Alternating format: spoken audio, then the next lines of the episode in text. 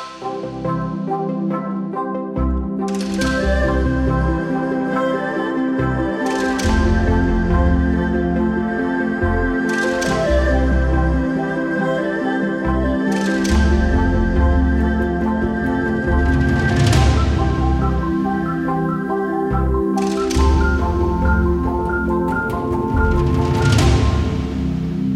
Sehr geehrte Zuhörerinnen, sehr geehrte Zuhörer, herzlich willkommen bei einer neuen Folge Borscht für Anfänger mit Jaroslav, einem Ukrainer mit deutschen Wurzeln. Und Isa, einem Deutschen mit ukrainischen Wurzeln. Wir sprechen heute über das Thema Deutschland aus der Sicht eines Ukrainers oder vielmehr aus der Sicht von Jaroslav. Wir sprechen über Jaroslavs Texte, ähm, wie er Deutschland das erste Mal in einem Urlaub hier erlebt hat und wie er dann auch schlussendlich die ersten Tage, die ersten Wochen hier in Deutschland erlebt hat und was ihm dabei äh, so aufgefallen ist. Bevor wir in das Thema einsteigen, müssen wir noch zwei, drei organisatorische Dinge mit euch besprechen. Und zwar hatten wir jetzt eine längere Sommerpause und haben uns Gedanken gemacht. Und wir sind zu dem Entschluss gekommen, dass wir ab sofort immer am Ende des Monats eine Folge veröffentlichen werden. Nicht zwei, sondern eine. Das hat äh, mehrere Hintergründe. Äh, es sind einmal äh, berufliche Gründe, Zeitgründe und eben auch äh, wollen wir so ein bisschen die Qualität schärfen, äh, schauen, dass wir noch mehr Gäste hier mit reinbekommen, ähm, wer und wer da alles so kommt, können wir noch nicht sagen, aber wir können sagen, dass ihr gespannt bleiben könnt. Da passiert was. Ja, Jaroslav, fällt dir noch was ein oder sind wir ready? Ja, ich würde sagen, ich freue mich schon über, über die neue Periode von, äh, vom Podcast. Ich habe so ein Gefühl, dass wir eine äh, neue Folge von unserer Serie machen, weißt du? So die erste Folge ist vorbei. Wir haben ich glaube, schon zehn, zehn oder neun äh, Folgen veröffentlicht. Und wir haben uns tatsächlich äh, Mühe äh, gemacht, gegeben, genommen, äh, abgegeben. Beides. genau, also wir haben uns äh, richtig bemüht während des äh, Augusts, um, ähm, um die Gedanken zur Weiterentwicklung von diesem Podcast zu machen. Und es wird spannend auf jeden Fall. Ja, sonst weiß ich nicht. Ich glaube, wir können anfangen. Genau, dann lass uns einfach beginnen. Vor, vielleicht noch ganz kurz äh, der Hinweis, ähm, folgt uns gerne auf Instagram, schreibt uns gerne auf Instagram, wenn ihr Ideen ähm, habt. Hinterlasst uns gerne Bewertungen auf egal welcher Plattform ihr uns hört, äh, Apple Podcast, äh, Google Podcast oder Spotify. Ähm, das hilft uns allgemein ähm, sehr mit dem Algorithmus. Das wäre super. Genau. Und dann ähm, lass uns anfangen, lieber Jaroslav. Ich meine, alle, Links find, alle Links findet ihr übrigens im, in unserem Linktree. Ein Link zum Linktree findet ihr immer unter äh, unserer Folge auf jeweiligen Plattformen. Genau. Ähm, vielleicht noch ein kleiner Hinweis in Bezug auf die äh, Tonqualität ähm, heute. Ähm, Jaroslav und ich sitzen heute nicht zusammen wie normalerweise bei mir in der Küche, sondern äh, Jaroslav ist ein paar hundert Kilometer äh, entfernt und sitzt äh, in Lissabon im Urlaub. Genau, also das heißt, wenn die Audioqualität ein bisschen anders ist, ähm, dann äh, bitten wir, äh, das zu verzeihen. Okay, ja, ähm, wir hatten ja schon mal ähm, in der Folge, ähm, wer wir sind, darüber gesprochen, ähm, wo wir herkommen, ähm, wo Jaroslav herkommt, dass Jaroslav eben aus der Ukraine kommt, ähm, wie unsere Verbindungen zu dem jeweils anderen Land sind die Vorgeschichte zu der Folge ist so ein bisschen, ähm, Jaroslav schreibt Texte und ähm, hält da, also hält da viel drin fest von dem, was er erlebt. Und ähm, ich habe zu ihm gesagt, boah, ich finde es mega spannend, wenn wir darüber eine Folge machen. Und Jaroslav hat gesagt, na gut, können wir machen. Meine Eingangsfrage wäre so ein bisschen, Jaroslav, du hast in dieser Folge, wer wir sind, hast du schon auch erzählt, wie es dazu gekommen ist, dass ihr nach Deutschland gekommen seid, dass das lange geplant war und so weiter. Aber was war denn so dein, dein erster Eindruck, sage ich mal, von, von Deutschland? Also ich meine, ich stelle mir das so vor, dass du in der Ukraine bist und dann irgendwie erzählt deine Oma und deine Eltern vielleicht davon, dass sie das mal kannten, dass sie da mal waren in irgendwelchen Städten in diesem fernen, ähm, komischen Deutschland. Und ja, aber wie, ist es dazu gekommen, dass du, wann warst du das, das war, warst du erst beim Umzug dann hier oder warst du vorher schon mal hier in Deutschland und ja, wie war das? Äh, das war tatsächlich äh, etwas früher. Ähm, ich war erstes Mal in Deutschland und eigentlich im Ausland im Jahr 2012. Ähm, davor hatte ich nur so die Vorstellungen über Deutschland, die ich die meistens aus äh, Erzählungen von meiner Oma äh, kamen oder basierend auf äh, Stereotypen äh, über Deutschland in der Ukraine, äh, was äh, nat natürlich Rammstein, Rammstein, ich meine, das ist so ein Produkt, das Deutschland ganz stark in, in anderen Ländern präsentiert irgendwie. Natürlich so, so, sowas wie deutsche Qualität, solche solche Zeichen. Ne? Mhm. Das hatten wir schon. Äh, und äh, erstes Mal war ich im Ausland tatsächlich im 2012. Das war eine Reise. Hm, ich äh, war mit meiner Mutter und mit meiner Oma.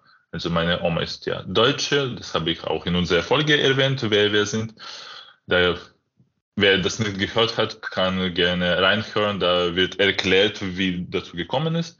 Und äh, wir sind in 2012 im November, glaube ich, war das, äh, nach Berlin gefahren, äh, um unsere Verwandte zu treffen. Mhm. Äh, ich war damals, glaube 18, äh, sowas wie 18, ja genau. Und da habe ich zu dieser Folge, zur heutigen Folge, eine Notiz gefunden aus dieser Zeit und zwar mh, hm, vom November 19, 2012. Da kann ich etwas kurz davor vorlesen. Mach mal gerne, ja. Generell herrscht in den Straßen Berlins eine vorweihnachtliche Atmosphäre, die sich von der unseren durch eine gewisse Warmherzigkeit und ein echtes Urlaubsgefühl unterscheidet. Im Inneren ist das gesamte Einkaufszentrum wunderschön und geschmacksvoll mit Girlanden, Engeln und anderen Weihnachtsutensilien Utensilien geschmückt. Es, ist, es war sehr interessant, hier Zeit zu verbringen, eine Menge ungewöhnlicher und schöner Dinge, Schmuck, Spielzeug und so weiter. Hier geht es eigentlich äh, um Karstadt Einkaufszentrum in Berlin, ein vierstockige. Ich weiß nicht jetzt genau, wo es sich befindet, im ja. Charlottenburg oder sowas. Genau, aber da war ich wirklich überrascht ähm, von riesiger Auswahl äh, von unterschiedlichsten Produkten. Zum Beispiel äh, Pralinen habe ich da gesehen. Mhm. und dazu schreibe ich, äh, dann war ich baff von riesiger Auswahl an Pralinen, wie Sand am Meer, Weihnachtspralinen, normale Pralinen, Pralinen mit Pfefferminz, Joghurt oder Zimtgeschmack. Mit Bildern von Mozart oder Ansichten von Berlin. Und auch Bonbons, Lutsche, Kekse, Lebkuchen mit Schokoladenüberzug, Drages, Kaubonbons und noch und noch mehr. Ja, ich ging verloren. Okay, also so ein, ein schöner Text von auch Überforderung vielleicht von der Flut an Dingen, die, die es da gibt und die auf, auf, auf einen einprassen. Für mich war das halt einfach fünf, zehnmal größere Auswahl, wie es damals in der Ukraine war. Und ich konnte einfach nichts wählen, weil es einfach so viel für mich war und so schön und interessant. Ein äh, positives Schock, würde ich das sagen. Konntest du, also wenn du sagst, du warst schon fast überfordert und konntest gar nicht auswählen, hast du äh, irgendetwas davon, also hast du dann irgendwelche Pralinen probiert oder dir etwas mitgenommen oder hast du eigentlich einfach alles nur angeguckt und bestaunt? Äh, ich glaube, ich, wir haben bestimmt etwas gekauft, weil, weißt du, wenn, wenn du im Ausland bist, dann äh, wollen wir natürlich etwas auch äh, zurück nach Ukraine bringen und auf jeden Fall haben wir etwas äh, ausgewählt, was, was wir dann äh, für unsere Bekannte und für unsere Familie in die Ukraine bringen. Mm, aber was, was ich damals genau genommen habe, weiß ich nicht. Kann nicht mehr sagen. Ich, ich erzähle hier weiter, wie ich eine Banane gekauft habe und diese Banane gegessen habe. Und für mich war halt Ähm, ja, ich kann kurz vorlesen, was für mich so überraschend war. Ja. Ähm, wir waren schon in einem normalen Supermarkt und äh, die Bananen im Supermarkt kosteten 2 Euro damals. Wir gingen auf die Straße und gegenüber war ein Straßenmarkt und Bananen kosten da 1 Euro. Also, äh, wir kauften eine Menge davon äh, und ich sagte zu meiner Mutter, gib mir eine Banane, ich werde durch Berlin laufen und eine Banane essen. Und so habe ich auch gemacht. Ähm, und was spannend ist, dann später beschreibe ich auch, wie wir auf demselben Straßenmarkt eine Ananas für ein Euro gekauft haben. Mhm. Und dann sage ich dazu, bei uns heißt, in der Ukraine kostet eine Ananas etwa 30 Hryvnia und hier 10 ich konnte das nicht glauben. Ich dachte mir, in der Europäischen Union kostet alles viel mehr. Mhm. Aber tatsächlich haben wir in Berlin eine Ananas gefunden, die ein Drittel vom, von dem Preis äh, war, was, an welchen wir gewohnt waren. So, solche Überraschungen, ganz, also, also voll, Voll materialistisch, weißt du? Ja, aber äh, klar, total materialistisch, aber ähm, natürlich auch was, was irgendwie essentiell ist. Also klar, heute kostet das alles ein bisschen mehr zu dem Zeitpunkt, wo wir den, die Folge aufnehmen. Also auf der einen Seite ist es natürlich materialistisch, aber ich finde, es geht ja um also Essen. Und äh, wie wichtig ist Essen? Und wenn Essen halt teuer ist und viel Geld kostet, dann bleibt nicht so viel Geld für andere Dinge übrig. Und so und, und dazu in einem Land wie Ukraine, das eigentlich vom, von Landwirtschaft lebt oder leben soll. Und in diesem Land, und dieses Land konnte sich damals viel, also vieles vom eigenen Essen nicht leisten. Also ein Paradox. Spannende Beobachtung. Ich meine jetzt nicht, dass, äh, dass wir in der Ukraine Ananas haben. Es geht um was anderes. Du sprichst auf die aktuelle Getreidesituation an, wahrscheinlich, oder? Ja, ja, zum Beispiel. Ja. zum Beispiel. Weil damals äh, hatten wir solche Situationen, dass zum Beispiel äh, Buchweizen in ukrainischen Supermärkten äh, aus China war. Ich meine, Buchweizen. Was kann noch typischer für Ukraine sein als äh, Buchweizen? Wir haben unser Buchweizen in andere Länder verkauft und dann haben wir Buchweizen von China gekauft und dann kostete es viel mehr als unser eigenes. Also da stimmte was nicht. Naja, aber das ist schon. Also ein, ein Missmanagement irgendwie von, von Wirtschaft. So, ja. Wissen wir jetzt nicht, woran es liegt, aber ja. Genau, das ist schon eine andere Frage, aber so war es halt, ne? Wenn man das, was du so äh, in dem Text schilderst, ähm, so ein bisschen grob und stark zusammenfasst, warst du erstmal erschlagen, stark beeindruckt von dem, was es äh, da alles gibt in, in diesem Deutschland und was vielleicht glaube, ja, beeindruckt oder wie kann man das glaube, sagen? Ich war schon beeindruckt von vom Reichtum an ähm, materiellen Dingen. Und eigentlich äh, Reichtum heißt nicht viel, sondern zugänglich. Verfügbar. Mhm. Verfügbar. Das ja. heißt, das war da und ich konnte mir das na klar, das war für uns nicht äh, wenig Geld, aber das war nicht mehr als in der Ukraine. Wir konnten uns das leisten. Irgendwelche besondere Käsesorten und so weiter. Das ist ein anderes Niveau vom, ein anderes Lebensniveau, ein anderes Verständnis von, von dem, wie man leben kann, mit gleichem Geld eigentlich. Und na klar, da, da habe ich äh, solche Teile vorgelesen, wo äh, Lebensmittel äh, beschrieben werden, aber ich kann mich schon erinnern, damals, was mich sehr überrascht hat, das ist eine, äh, das ist die Sauberkeit und zwar Sauberkeit nicht auf den Straßen selbst, sondern Sauberkeit im Sinne von Werbung. Weil damals in der Ukraine haben wir Außenwerbung überall. Wenn du mit einem Auto durch die Stadt fährst, dann siehst du überall diese große Plakate, Außenwerbung überall. Aha, das ja. In Deutschland, in Berlin war das gar nicht so. Und ich war so, wow, ich fühle mich hier viel stiller. So aufgeräumter, oder? Ich, ich, kann, ich kann mich auf meine Gedanken konzentrieren. Ich fahre mit einem Fahrrad durch die Stadt und da sehe ich kein Plakat von, weiß ich nicht, äh, Werbung von äh, Fenster oder sowas, weißt du? Also ich sehe da halt eine Allee, ich sehe Bäume, ich sehe Laternen und ich bin der, also ich bin äh, hier äh, der wichtigste Schauspieler von diesem, von diesem Spiel sozusagen. Alles für Mensch gedacht. Mhm. Und für mich als damals für ein Architekturstudierende äh, war das sehr bemerkenswert, wie man eine Stadt gestalten kann, dass man sich auch wohlfühlt und wie ein Mensch. So. Man vergisst das, wenn man so aufgewachsen ist und wenn genau. man so, und wenn man nicht genau darauf achtet, dass um so zu leben, braucht man genaue, strikte äh, Gesetze und mhm. auch äh, Strafen und so weiter.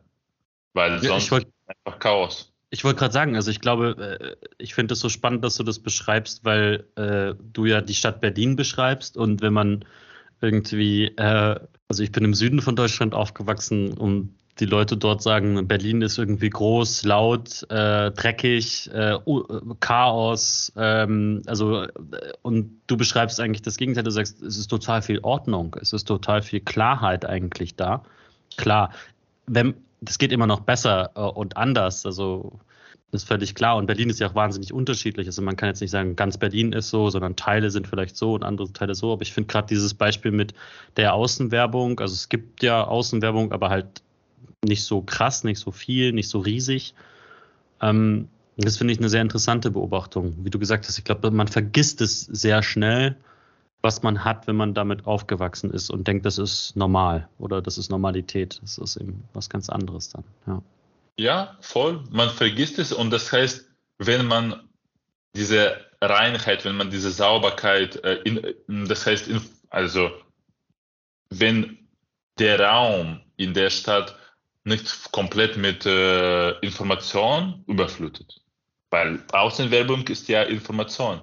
Dann besteht die Möglichkeit, sich auf etwas zu konzentrieren, auf eigene Gedanken, auf, auf Gespräche mit äh, äh, Freunden, mit Familienmitgliedern. Und das heißt, dein Gefühl von zu Hause erweitert sich auf die ganze Stadtbezirke und bleibt ja. nicht nur in deiner Wohnung. Und das war für mich so, wow, dadurch habe ich mich auch sicherer auf den Straßen Berlins gefühlt. Weil ich halt einfach entspannter war, ich war ruhiger, weil mich nichts gestört hat. Genau, so eine Beobachtung. Spannend, vielen Dank schon mal erstmal dafür. Und jetzt, ähm, wir würden einen Sprung machen. Jetzt waren wir gerade in Berlin 2012, im November 2012 und jetzt befinden wir uns ähm, in Kiew, wenn ich es richtig im Kopf habe. Ne? Und genau, und zwar sind wir da im September, nee, August, Entschuldigung. Ich glaube, das ist, das ist Juli. Das ist Ju ah, Juli. Juli, Juli 2014 in Kiew, wo ja schon ein bisschen was passiert war, bevor du diesen Text geschrieben hast, ne? Naja, etwas ist schon passiert. Äh, 2012, das ist diese, man kann so sagen, ruhige äh, Zeit, wo die Ukraine schlief. Schlief im Sinne von, äh, so wie die Gesellschaft schlief. Und damals hatten wir den äh, von Russland gestellten Präsidenten äh, Viktor Janukowitsch. Und ein Jahr später, nach den, nachdem ich in Deutschland war, kam es zur ersten, zur ersten Auseinandersetzung auf dem Maidan. Die Studenten auf dem Maidan wurden angegriffen von äh, Spezialkräften, von äh, staatlichen Spezialkräften und so ist Maidan, äh, ist Maidan begonnen. Was spannend ist, ich hatte auch einige Notizen in, von dieser Zeit, als ich äh, zu Hause sitze und Deutsch lerne, weil ich damals schon wusste, dass wir nach Deutschland umziehen werden. Und das hatte nichts mit, äh, mit dieser Revolution zu tun. Das ist einfach so gepasst dass ich schon in dieser Zeit äh, einen A1-Kurs, äh, Sprachkurs besucht habe und abends meine Hausaufgaben gemacht habe und gleichzeitig ab und zu die Nachrichten äh, über Maidan gecheckt habe. Mhm. Und da beschreibe ich, wie Maidan umzingelt wurde und so weiter. Aber ja, dann hatten wir diese ganze Ereignisse, Revolution und äh, hunderte, etwas mehr als 100 Menschen getötet auf dem Maidan durch Scharfschütze. Unser Präsident ist geflüchtet und direkt danach hat Russland Krim annektiert. Also da, ab, ab da, ab äh, Januar 2014 ist die Zeit, Zeit äh, nach, nach Gefühlen ist die Zeit viel schneller gegangen. Da plötzlich hatten wir keine Regierung. Äh, da kam Russland und hat äh, Krim genommen. Und noch ein, ich glaube, zwei Monate später hat es angefangen im Osten der Ukraine. Also in Donetsk und Lugansk ähm, ähm, gab es irgendwelche Konflikte, wie es beschrieben, äh, wie, wie, es damals in äh, westlichen Nachrichten erwähnt wurde. Aber grundsätzlich, das waren russische FSB, also russische Geheimdienste, die das Ganze organisiert haben. Und äh, so ist eigentlich Krieg angefangen. Mhm. Und diese Notiz, diese Notiz heißt Remark, Remark im Sinne von Erich Maria Remark, weil damals ich, meine Bekannte, meine Mitstudierende, äh, haben, viele davon haben äh, Remark, äh, Remarks Bücher gelesen, weil er über die Zeiten äh, geschrieben hat, über die Zeiten vor dem Krieg, während des Krieges, nach dem Krieg und so. Also wir haben einen deutschen Schriftsteller gelesen, der war sehr populär damals unter uns. Und hier in dieser Notiz von 29, von 29. Juli 2014 äh, schildere ich kurz, wo wir uns befinden ich wusste schon, dass äh, wir umziehen werden. Wir sollten im September 2014 umziehen und daher haben wir vieles verkauft und dann, damit habe ich mich beschäftigt. Also ich schreibe hier Anrufe bezüglich Verkauf. Ich veröffentliche Anzeigen im Internet. Ich suche, finde, verkaufe, kurzum, realisiere. Der Sommer brennt. Ich habe die zweite Ferienwoche. Im Osten wird gekämpft und außer der Ukraine traut sich niemand gegen Russland zu kämpfen.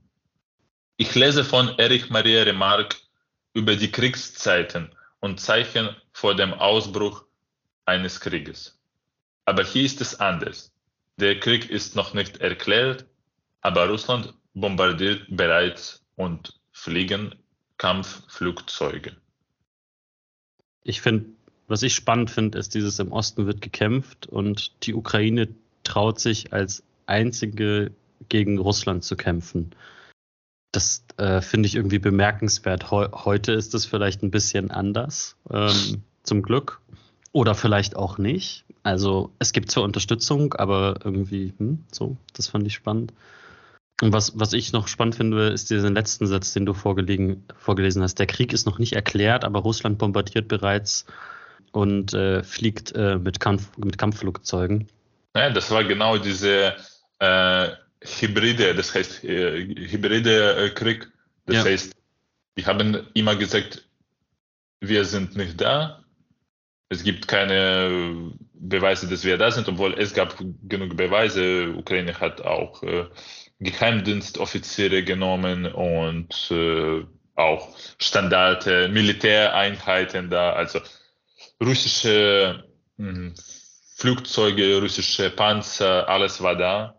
Das war auch die Zeit, als der Flugzeug, mhm. der Flugzeug von Niederlande attackiert worden ist. Ah, auch abgeschossen worden ist, ne? Das abgeschossen worden ja. ist, genau. Übrigens, ich glaube, das ist so ein Übergang. Ähm, in diesem, in diesem äh, Herbst, ich denke mir, Ukrainian Film Festival Berlin wird auch ein Film darüber zeigen, ein äh, Doku, mhm. Eben über diese Geschichte mit diesem Flugzeug. Ich glaube, das heißt äh, Eiserne Schmetterlinge. Okay. Vielleicht äh, verlinken wir das in die Infobox, dass genau, genau, die, die es ja. interessiert, sich anhören können.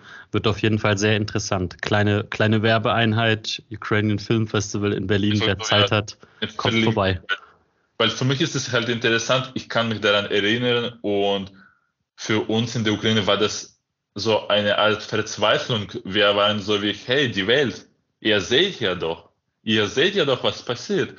Und wir dachten uns, als der Flugzeug abgeschossen äh, wurde, wir dachten uns, ja, jetzt, jetzt kommt es.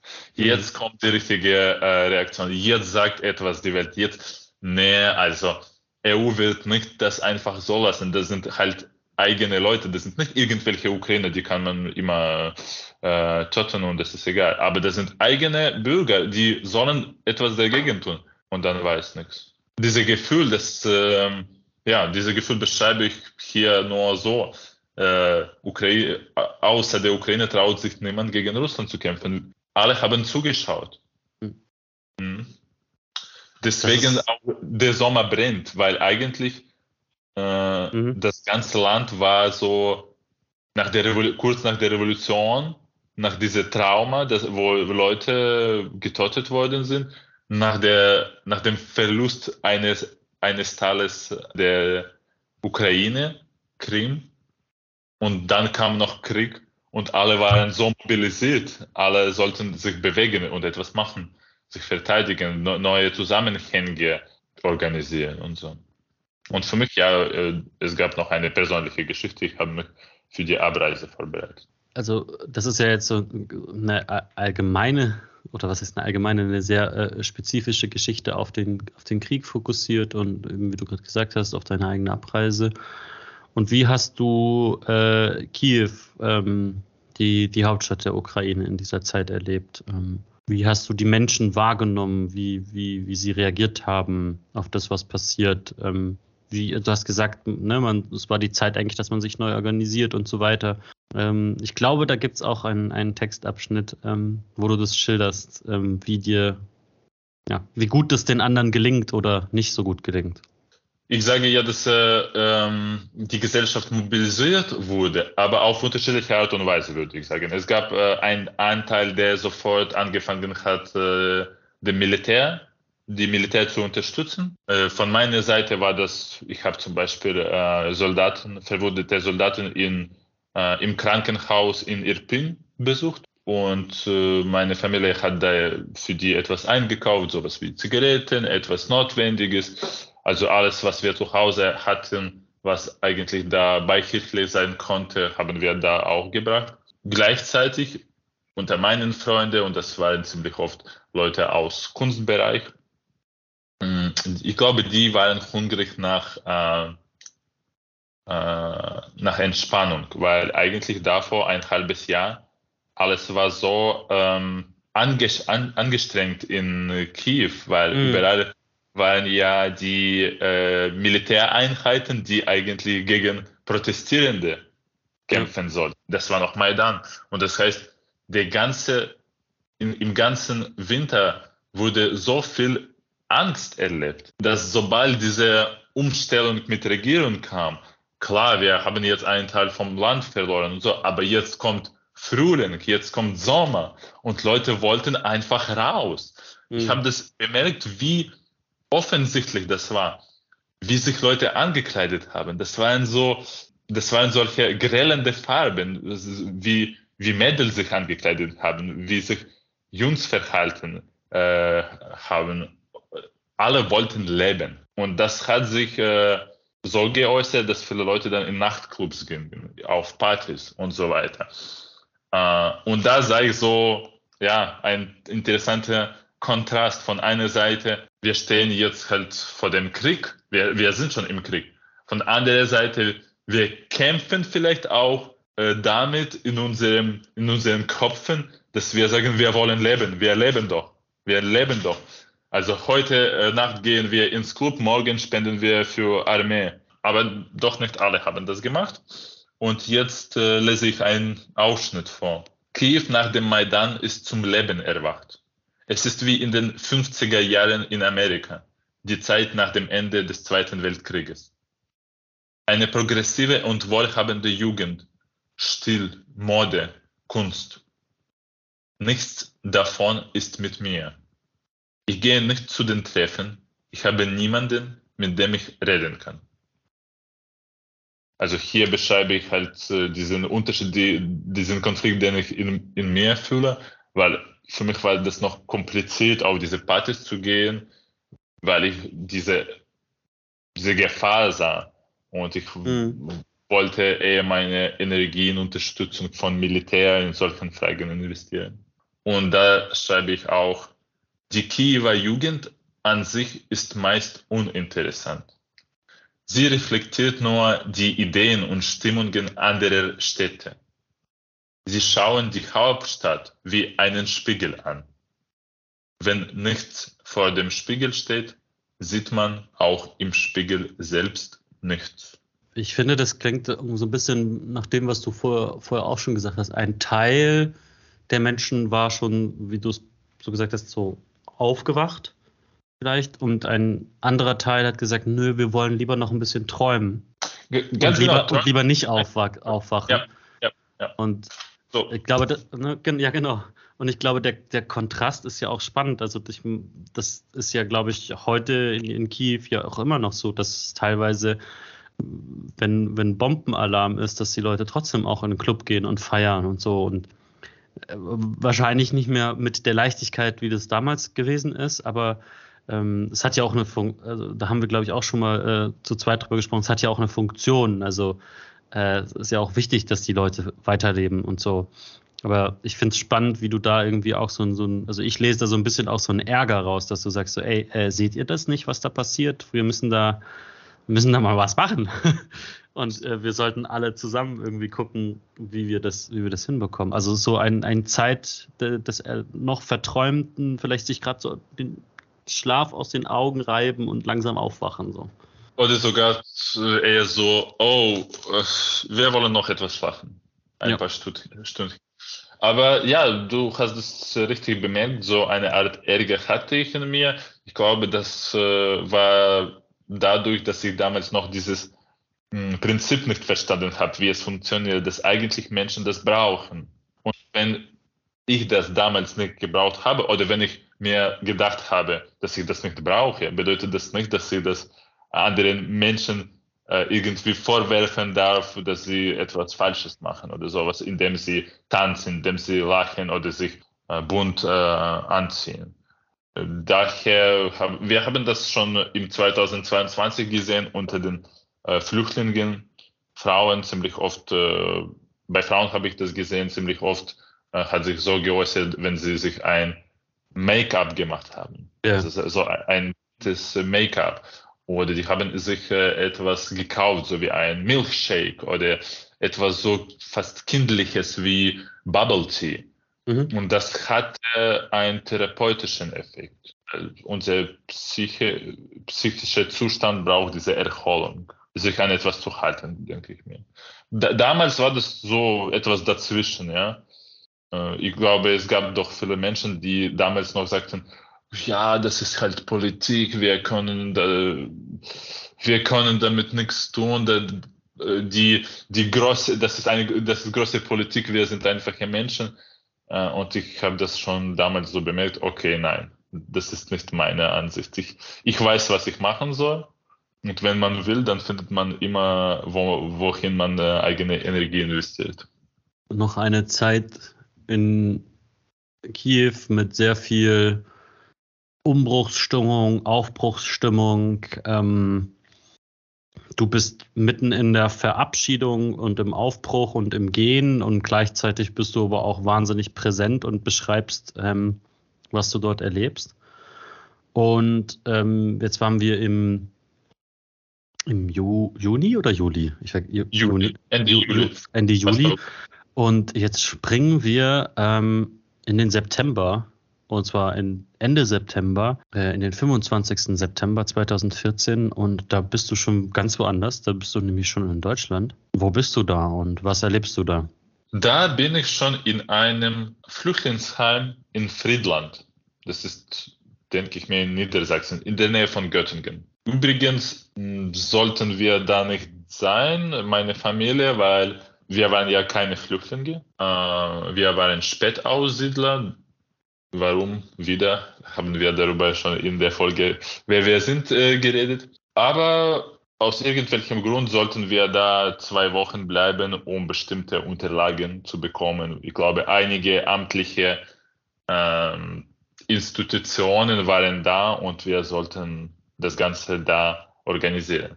Das heißt, wir sind äh, mittendrin in Flüchtlingswelle aus Syrien äh, oder halt Anfang dieser Flüchtlingswelle, denke ich mir, weil eigentlich die meisten kamen dann 2015. Und hier beschreibe ich halt ein paar Szenen äh, aus dem, diesem Flüchtlingsheim, äh, Begegnungen mit anderen Kulturen, mit anderen Menschen. Welche davon war für dich am, am, am eindrücklichsten?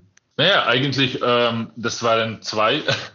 äh, eine war das, äh, waren das äh, Gespräche mit äh, anderen Flüchtlingen, mhm. weil es halt so viele, ich habe auf einmal so viele unterschiedliche Lebensgeschichten gehört und unterschiedliche Ansichten. Und wir waren nur einige davon. Wir waren nur ein kleiner Teil davon. Wir waren wahrscheinlich die einzige Ukrainer überhaupt in diesem Flüchtlingsheim. Die meisten waren aus arabischen Ländern, aber auch einige aus Kasachstan oder aus Russland sogar. Und äh, die zweite äh, Erinnerung, die ich, also eine interessante Erinnerung über erste Begegnung mit Russen. Und was interessant ist, das war meine erste Begegnung mit, den, äh, mit russischen, mit Leuten aus Russland überhaupt im Leben. Also davor mhm. habe ich niemals mit, mit Russen geredet. Ich war auch niemals in Russland davor. Und ich habe da so eine Familie getroffen und das beschreibe ich ja auch. Ja, ähm, äh, magst du uns das vorlesen? womit, womit wollen wir anfangen? Mit, mit, mit der Familie? ja, mit der Familie, die, wenn das irgendwie dein erster, erster Eindruck ist. Ähm, ja. Äh, hier gibt es äh, so drei Einblicke. Also das war so eine kurze Serie, würde ich sagen, mit drei Folgen. Mittwoch, 17. September. Nach dem Mittagessen kehren wir zum Wohngebäude zurück. Auf der Bank am Eingang sitzt ein Mann in, in den 50ern der ein russisches Marinenhemd, Marinehemd, eine Sporthose und billige Gummischlappen trägt. Unter der Bank liegt eine leere Flasche. Offenbar war er erst heute angekommen, wir hatten ihn vorher nicht gesehen.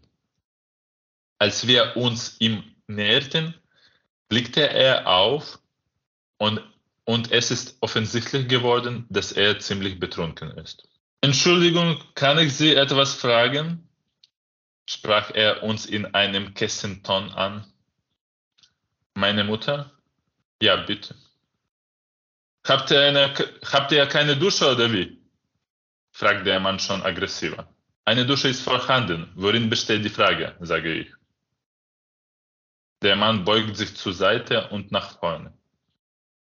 Nein, nichts. Äh, versteht er das nicht als einen Angriff oder so? Es kommen Leute zu uns, daher verstehe ich nicht. Habt ihr keine eigene Dusche oder ist eure kaputt? Mein Bruder und ich drehen uns um. Ich will antworten, aber Mama sagt schnell zu uns, kommt schon. Seht ihr nicht, dass der Mann krank ist?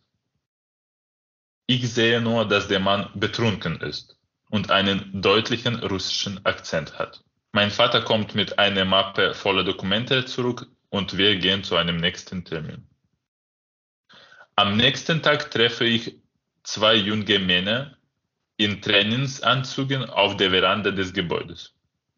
Sie rauchen auf der Treppe und diskutieren lautstark darüber, wer auf welche Art und Weise aus Tschelabinsk ins Heim gekommen ist. Ich schloss aufgrund ihres Akzents und der Art ihrer schimpfwörterreichen Unterhaltung, dass es sich um die Sonne unserer gestrigen Bekanntschaft handelte. Okay, also ein nicht ganz so erster positiver Eindruck. um es gelinde äh, zu formulieren. Es ähm, ist so, wie es ist. Das heißt, du hast ein bisschen auch einen, einen sehr stereotyphaften äh, ersten Kontakt gehabt, würde ich sagen, oder? ich würde sagen komplett. Ja. Das war so wie, das war so wie ein Meme. Also das war wirklich ein, er war auch so angezogen in diese Marinehemd, mhm. diese russische Marinehemd mit äh, weißen äh, Streifen, horizontalen, äh, horizontalen ja. weißen blauen Streifen. Ja. Fragt er die, die, Dusche, ja, aber was, was ich mir gerade so gedacht habe, ist, vielleicht fragt er ja bei der Dusche deshalb, weil in Flüchtlingsheimen, also ich habe ja selber mal in einem Flüchtlingsheim gearbeitet, aber vielleicht geht es ja in, äh, vielleicht geht es ihm ja darum, dass die Dusche kaputt ist bei ihm und er deswegen von euch wissen will, ob ihr eine Dusche habt weil bei ihm andere Leute zum Duschen kommen im Heim. Das würde Sinn ergeben. Aber die Art und Weise ist natürlich ein bisschen äh, weißt du, lustig glaube, oder die, komisch. Ich glaube, die letzten Jahre äh, haben uns gezeigt, dass wir uns keine Mühe geben sollen, um den Sinn in, äh, in Aktionen von Russland zu suchen. Okay, aber das ist ja nicht Russland, sondern das ist ja ein russischer Vater und seine keine Die, die Familie ja. hat im gleichen äh, Wohngebäude gewohnt wie wir. Das heißt, äh, die Dusche war für alle gemeinnützig. Aha, und ja. das heißt, wir hatten keine eigene Dusche. Es gab okay. keine eigene Dusche. Ja. Und er hat uns nur deswegen wahrscheinlich angesprochen, weil wir damals noch Russisch geredet haben. Und, und was er damit gemeint hat, was kann im Kopf eines äh, Mannes aus Tschelabinsk äh, der schon am ersten Tag eine Flasche getrunken hat, sein, weiß ich nicht. Ich meine, und will eigentlich gar nicht wissen. Aber dann gab es noch ähm, eine Begegnung, und zwar vor dem Gebäude des äh, Roten Kreuzes. Da steht eine Schlange, hauptsächlich Leute aus Kasachstan. Mein Bruder und ich hören Musik durch meine Kopfhörer, während wir von hinten ein lautes und überraschtes Oh fuck meine Fresse hören. Auf der Veranda des Roten Kreuzes, im Sonnenlicht, mit zwei gelben Säcken voller Sachen, im Marinehemd und einer Sporthose steht der Mann aus Tschelabinsk. Er ist betrunkener, betrunkener als gestern, auf seinem Gesicht stummes Staunen über das Geschehen. Wieder, aber schon emotionaler, wiederholt er den Satz, der hauptsächlich aus Schimpfwörtern besteht. Ohne die Menschen um ihn herum wahrzunehmen, starrt er dumm und verwundert auf die Taschen mit T-Shirts, Unterwäsche und Schuhen in seinen Händen. Wieder sagt er etwas Sinnloses, verwirrt und lebhaft emotional. In der Schlange wird gelacht. Es dauerte mindestens drei Minuten, bis der Mann aus Tschelabinsk wieder zur Besinnung kam und sich, und sich in Richtung der Bänke im Pavillon bewegte. Zu diesem Punkt hatte er sein Ausdrucksvermögen bereits vollständig beherrscht und begann zum, zum Himmel gewandt etwas zu sagen wie, was, was zum Teufel mache ich damit? Wer, wer zum Teufel bin ich? Ein verdammter Bettler? Beschissen. Was wäre, wenn ich früher einmal das Rote Kreuz verteilte neue, mit Etikett versehene Kleidung, was für viele in der Warteschlange wirklich ungewöhnlich war. Aber dieser Kamerad war völlig verwirrt von so einer Trittbrettfahrt, die, wie er wahrscheinlich dachte, direkt, direkt vom Himmel fiel. Jetzt müssen wir es aber doch ein bisschen versuchen einzuordnen. Also über was hat sich dieser Mensch denn gewundert, dass er da Textilien geschenkt bekommen hat oder hat er sich darüber geärgert, dass man ihm die gegeben hat? Ähm, es klingt ja so ein bisschen nach beidem irgendwie, ne? Ich glaube, er hat, ähm, er hatte wahrscheinlich äh, einen komischen äh, Gefühl von Würde, dass er halt ein Mann ist und dass er wahrscheinlich sich das so Kleidung immer selber leisten konnte und plötzlich in Deutschland, Deutschland gibt ihm neue Kleidung und er ist so, what the fuck? Wer bin ich hier? Was, also, für wen hältet er mich hier? Also sowas in der Art, denke ich. Und was mich auch noch interessieren würde, ist, ähm, was waren das für Etiketten? Also waren die dann in die Kleidung eingenäht oder? Äh, nee, ich meine Etiketten, äh, damit äh, wollte ich sagen, ich weiß nicht, ob das das richtige Wort dafür ist. Also Etiketten heißt neue, das heißt, Aha, die ja. noch mit mit den ganzen, mit der ganzen Verpackung. Ja, ja, ja, ja, okay, mit, mit den, mit den, okay, die sind noch verpackt mit Etiketten, so habe ich verstanden, okay. Ja. Ich habe jetzt gedacht, vielleicht was, äh, aber das waren neue Klamotten. Das, genau, das waren komplett neue Klamotten, das waren sogar nicht äh, benutzte, das waren komplett neue Klamotten. Wir haben auch solche bekommen. Wow. Ja. also wir sind da angekommen und, und es wurde gefragt, was wir brauchen, welche Größen. Wir haben natürlich äh, für meine Größe von Schuhe haben die nichts gefunden. Aber äh, die Zuhörerinnen müssen wissen, Jaroslav hat sehr große Schuhe, weil Jaroslav ist ein großer riesige, Mensch. Ja. Riesig. unglaublich, unglaublich riesige, ja. Äh, und das ist, äh, ja, okay, ich werde nichts dazu sagen. Äh, nee, ich meine, ja, genau, die haben äh, ziemlich gute Sachen vergeben und der Mann war halt komplett überrascht und hat so seine Überraschung auf solche komische Art und Weise ausgedrückt. Ja, und sonst gab es dann eine dritte Begegnung und die letzte. Genau, auf der Veranda stehen zwei Söhne des Chelabinska Stils und eine kleine, kurz geschorene Frau. Nach, gläsig, nach gleisigen Augen zu urteilen, ihre Mutter. Wenn sie miteinander reden, fluchen alle drei viel. Auf dem Handy läuft der Soundtrack von, zu, zum russischen Film Schattenboxen. Nach einer Weile kommt der Vater in seinem üblichen Zustand auf die Veranda, um eine zu rauchen. Er trägt eine neue, gerade erhaltene vom Rote Kreuz Hose und ein Sweatshirt. Unsere Mutter kommt aus dem Gebäude und geht an der russischen Familie vorbei. Der Mann schmeißt familiär. Junge Frau, kannst du mir sagen, was hier Zigaretten kosten? Das reicht. Das ist ein Supermarkt, gehe ich hin und schaue nach, sage ich. Nicht verstanden, willst du Stress oder was? Der Mann aus Tschelabinsk hat Bock auf Auseinandersetzung. Wir sind auch nicht dagegen. Benimm dich, sage ich. Die Jungs schauen ihren Vater an und lachen. Eine betrunkene Frau versucht etwas zu ihrem Mann zu sagen, aber der ist schon völlig weggetreten. Nein, sagt mir, wenn was nicht in Ordnung ist, wir gehören alle hierher. Wenn es sein muss, schlagen wir dir die Fresse ein. Mein Bruder sagt, komm schon, komm. Wir nähern uns der Treppe. Meine Mutter bittet uns zu gehen, um die Situation nicht zu eskalieren. Ich sage zu ihr, dass ich hier auf meinen Vater warte. Und ich denke darüber nach, dass wir zwar keine Probleme mit der Heimaufsicht brauchen, aber ich bin des Redens müde. Die jüngeren Tschelabinskis lachen und übernehmen schließlich das Familienoberhaupt. Mit großer Ungeduld warte ich auf das zweite Treffen dieser Art, aber in den folgenden Tagen und für den Rest des Aufenthalts in Friedland geht die Familie aus Tschelabinsk schweigend an uns vorbei. Haben Sie keinen guten Eindruck für alle anderen Menschen aus Tschelabinsk hinterlassen? Das muss man ja mal so sagen. Tja. Ja, halt. So, es ist so, wie es ist. Ich meine, äh, ich habe nur das beschrieben, was ich erlebt habe. Ich bewerte das auch nicht. Jeder kann das, äh, jeder kann diese Notiz, diese Erwähnung für, für sich selber bewerten.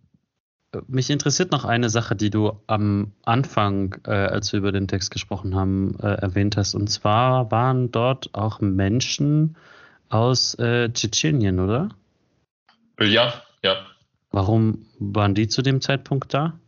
Ich lese ein bisschen einen kurzen ja, Ausschnitt. gerne. Warteraum in einem Krankenhaus in Göttingen. Auf Stühlen sitzen und unter den Wänden stehen Flüchtlinge. Die meisten sind Araber und Afrikaner. Flüchtlinge aus Syrien, Ägypten, Libyen. Zwischen den Stuhlreihen rennen Kinder von kasachischen Migranten. Arabische Kinder schreien und spucken.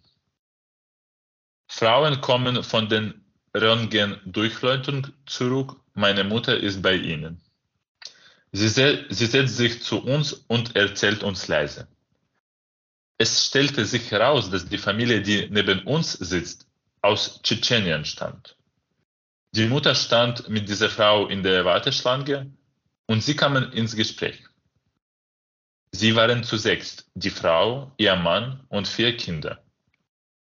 Sie beschlossen, Tschetschenien zu verlassen, als ihr Mann den Befehl erhielt, in den Krieg in die Ukraine zu ziehen.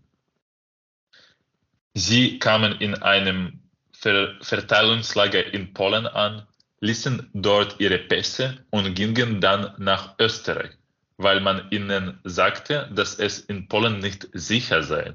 Sie konnten den tschetschenischen Behörden ausgeliefert werden. Österreich nahm sie nicht auf. Sie erfuhren vom Heim in Friedland und sind seit zwei Tagen hier. Ohne Hab und Gut und ohne Dokumente. Anstelle von Pässen haben sie, wie die meisten Flüchtlinge, Karten mit einem Foto und Grundinformationen. Über ihren Fall wird am 8. Dezember entschieden, was bedeutet, dass sie die nächsten zwei Monate in Friedland Baracken verbringen werden. Meine Mutter spricht leise, ich schaue beiläufig, beiläufig in die Richtung der Familie. Eine schöne Frau, ruhige Kinder mit intelligenten, neugierigen, neugierigen Augen. In den Armen ein, des niedrigen, breitschultrigen Vaters sitzt ein dreijähriges Mädchen. Also sind diese Menschen schon damals geflohen, eigentlich vor einem Krieg in der Ukraine. Wegen, wegen eines Kriegs. Ja, ja.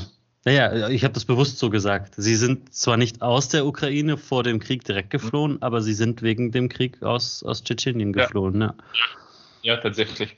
Und also, war das komplett äh, eine, etwas Neues. Äh, ja. Davon habe ich nirgendwo gehört, dass Russland Leute aus anderen Städten, aus anderen Ländern in, in den Krieg zieht. Obwohl, ja, Tschetschenien ist schon seit 90er Jahren äh, von Russland besetzt. Hm. Ich glaube, das war ja auch, also das ist auch was, was äh, nicht nur für dich da neu ist, sondern ich glaube, das ist ja auch was, was man überhaupt nicht auf dem Schirm hatte hier in Deutschland.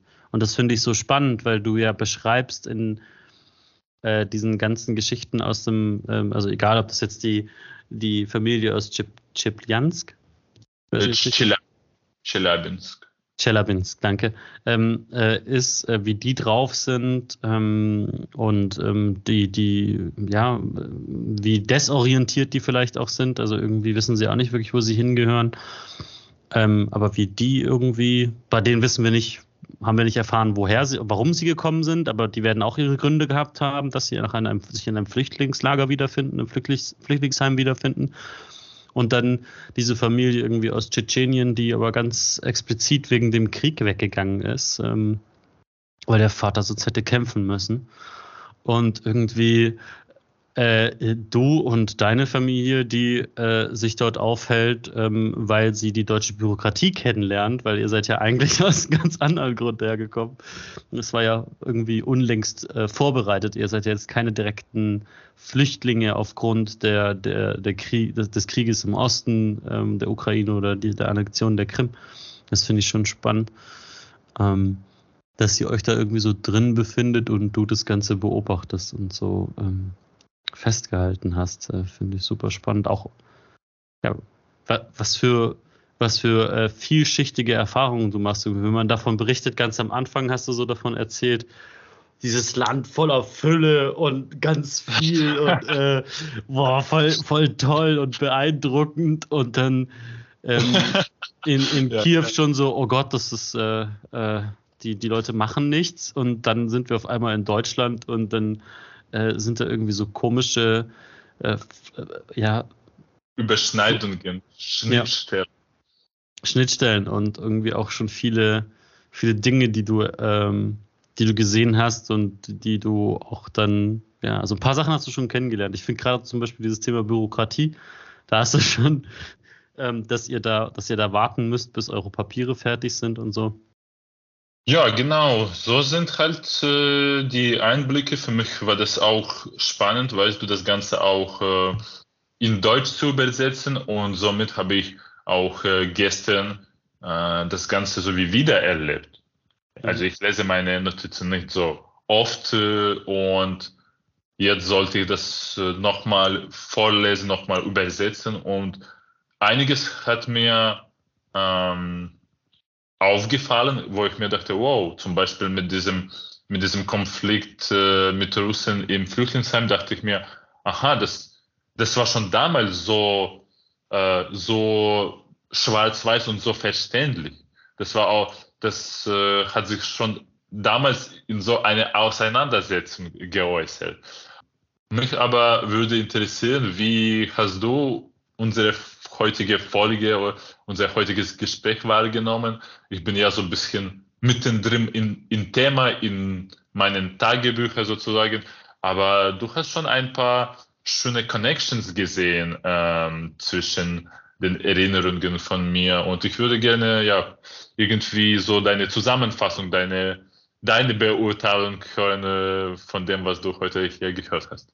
Das ist was, was du erlebt hast. Und ähm, was ich super spannend finde, ist ähm, mit dem ersten Text, mit dem wir angefangen haben, irgendwie da 2012, wo du hier in Berlin bist und verschiedene Dinge auf der Straße erlebst, äh, die, die Fülle, den, den Reichtum in dem Einkaufszentrum im Karstadt erlebst, diese ganzen Pralinen, diese verschiedenen Or äh, äh, Sorten von Pralinen, die du erlebst, ähm, dass du davon fast erschlagen bist. Auf der einen Seite, also dass es irgendwie zu viel ist, das fand ich total spannend und das auf der anderen Seite aber dann auch, ähm, das war jetzt nicht im Text, das hast du so frei erzählt, war dieses, äh, dass da auch Klarheit da war, dadurch, dass es zum Beispiel nicht so aggressive, heftige Außenwerbung gab, ähm, die jetzt hast du das Kontra den Kontrast gegeben, dass es in der Ukraine anders gewesen sei.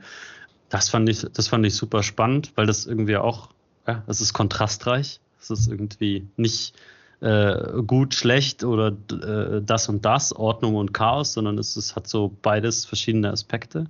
Das finde ich sehr spannend. Die Banane und die Ananas fand ich auch cool, sind ja auch ein Stück weit Stereo, Stereotypen, also irgendwie, wenn man so an Bananen denkt und sowas und an die Geschichte, dann sind das ja auch Sachen, die irgendwie äh, ja, als Stereotypen her, äh, hergehalten haben. Ähm, das fand ich super spannend. Und dann auch, wie du, äh, wie wir zu dem zweiten Text, ähm, äh, Remark, ähm, gekommen bist, 2014, im, im Juni 2014, wo du äh, vom Krieg sprichst, der da, also nachdem ähm, der Euromaidan äh, bereits 2013 ne, ähm, begonnen hatte, wie du vom Krieg sprichst, wie, wie irgendwie die Menschen noch so ein bisschen verpennt sind und sich die Augen reiben, als ob sie gerade aufwachen und eigentlich aber irgendwie noch ein bisschen lieber weiter schlafen wollen und Party machen wollen und halt so, ja, leben wollen halt. Und du irgendwie so, dein persönlicher Eindruck so war, also sag mal, äh, macht mal die Augen auf, äh, guckt doch mal, das ist direkt vor unserer Haustür. Es geht, wir müssen was machen, wir müssen jetzt helfen, wir müssen hier unterstützen und nicht irgendwie das als Freizeitbeschäftigung, als coole Freizeitbeschäftigung sehen, die hip ist, dass wir mal ein paar Soldaten unterstützen, sondern es ist wirklich ernst. So, das, das finde ich irgendwie auch super spannend. Das ist auch nochmal Kontrast, den du da zeigst. Und natürlich dann auch der, der, der Weggang, der damit verbunden ist. Also, dass du umziehst, dass du dich äh, auch irgendwie ein bisschen auf eine Art und Weise mit dem äh, von, von, von, deiner Heimat verabschiedest, irgendwie so. Ähm, obwohl es ja immer noch deine Heimat ist. Das fand ich sehr spannend. Und dann mit am Abstand am, am, am komischsten, also ich würde jetzt gar nicht sagen lustig im Sinne von positiv, ne negativ, sondern wirklich komisch, einfach auch merkwürdig ähm, und spannend und interessant fand ich die ähm, Erzählung jetzt vom 25. September 2014 in diesem Flüchtlingsheim. Irgendwie, wo du von einer Begegnung von einer Familie ähm, aus Russland erzählst, aus ähm, dieser Stadt, äh, dessen Namen ich nicht aussprechen kann. Chelyabinsk. Chelyabinsk, äh, Chelyabinsk danke schön nochmal. Genau, ähm, die ja auch irgendwie super stereotyphaft, äh, stereotyphaft ist. Hier irgendwie Flasche Wodka äh, als allererstes, äh, krass besoffener Typ, der euch irgendwie anpöbelt und also völlig schräg ähm, völlig daneben und der sich dann auch darüber ärgert, dass man ihm neue Klamotten schenkt. Ich meine, come on, sei doch glücklich, ist voll geil. Ja, verletzte Ehre und so, keine Ahnung, was für komische ähm, Ehrvorstellungen da dabei gewesen sein sind. Und auf der anderen Seite äh, finde ich auch interessant, dass es halt, das ist dein Eindruck von dein erster Eindruck von russischen Menschen, die du begegnest. Ich hoffe, äh, du bist auch noch anderen, äh, vielleicht auch irgendwie anderen Exilrussen begegnet oder so, die ein bisschen cooler sind. Ich weiß es nicht. Äh, Jaroslav nickt, also scheinbar ja, das ist gut. Schon, schon später, äh, Jahre später. Aber immerhin. Also, Studium, ja, ja, schon. Aber immerhin, das ist gut, das beruhigt mich ein bisschen. Ähm, genau, das fand ich spannend. Und äh, was ich absolut krass war und ein bisschen mindblowing war für mich, ist halt die Geschichte äh, von den Kasachen, die dann irgendwie äh, aus ihrer Heimat äh, äh, äh, fliehen, weil sie von Russland, von der russischen Föderation in den Krieg in die Ukraine gezwungen werden sollen. Das war, das war für mich so richtig so, was? Ernsthaft jetzt? Da, also wie und wie lange irgendwie, da haben wir auch mit Niklas drüber geredet, das ist die letzte Folge, wie, wie lange das auch so auf einer anderen Ebene, das war jetzt deine persönliche Erzählung, aber wie man das auf der politischen Ebene so lange verpennt hat, das fand ich schon irgendwie krass. Das fand ich, das fand ich mega beeindruckend. Äh, so richtig abschließen kann ich das gar nicht. Also ich kann das gar nicht irgendwie so komplett zusammenfassen, sondern das sind so die Eindrücke, die mir jetzt im Kopf geblieben sind. Ähm, ich finde, du hast äh, äh, eine, eine gute Gabe, die Dinge irgendwie darzustellen, zu visualisieren ähm, äh, in deinen Texten. Das finde ich spannend. Ähm, ja, äh, danke auch dafür, dass du das mit uns geteilt hast, äh, dass wir die Folge zusammen gemacht haben. Fand ich mega cool. Ja. Danke auch dir für diesen Vorschlag. Für mich war das ein Vergnügen, mich damit auseinanderzusetzen und ich wollte, also ich hatte diesen Gefühl schon tatsächlich lange Zeit, dass meine Notizen, ähm, teilweise auch aus meinen Tagebüchern, für jemanden interessant sein konnten und, und sogar nützlich sein konnten. Äh, und ich glaube, es ist jetzt die Zeit gekommen, wenn es richtig Sinn macht. Äh, es geht ja nicht um mein Ausdrucksvermögen, wie ich schon etwas beschreibe, sondern um eine, einen Blick, dass ich bestimmte Sachen erlebe. Ich würde jetzt nicht sagen, ich, dass jemand eine bestimmte Sache erlebt und dann weitergibt. Mhm. Und ich finde, dass ich ein Glück habe und hatte, ereignisreiche äh, Erfahrungen in meinem Leben zu haben, um die auch mit anderen Menschen zu teilen, so dass die anderen Menschen auch äh, ja mit diesen Informationen äh, sein Leben bereichern, äh, ihr Leben bereichern können. Und genau jetzt äh, in der Zeit in, äh, von großer Unruhe, von, von vollständigen Krieg, äh, von Massen, äh, von neuen, von neuer Welle von Flüchtlingen, ich glaube, es ist tatsächlich ziemlich wichtig, zu diese Zusammenhänge zu verstehen und diese Einblicke zu geben. Deswegen geht es hier nicht um Bewerten oder sowas, eher so um Wissen, um, um um mhm. sehen und sehen wollen. Also danke schön für diese Folge und ich bin gespannt schon auf unsere nächste. Oh ja, ich auch und ich hoffe, unsere Zuhörerinnen auch. Ich, ich glaube, es wird ganz spannend, ne? Aber wir wollen ja jetzt nichts verraten. Wir schauen mal, was passiert. Gut, okay. Dann, äh, ciao. Äh, Dankeschön und bis zum nächsten Mal. Habt äh, einen schönen Tag. Chao. Chao.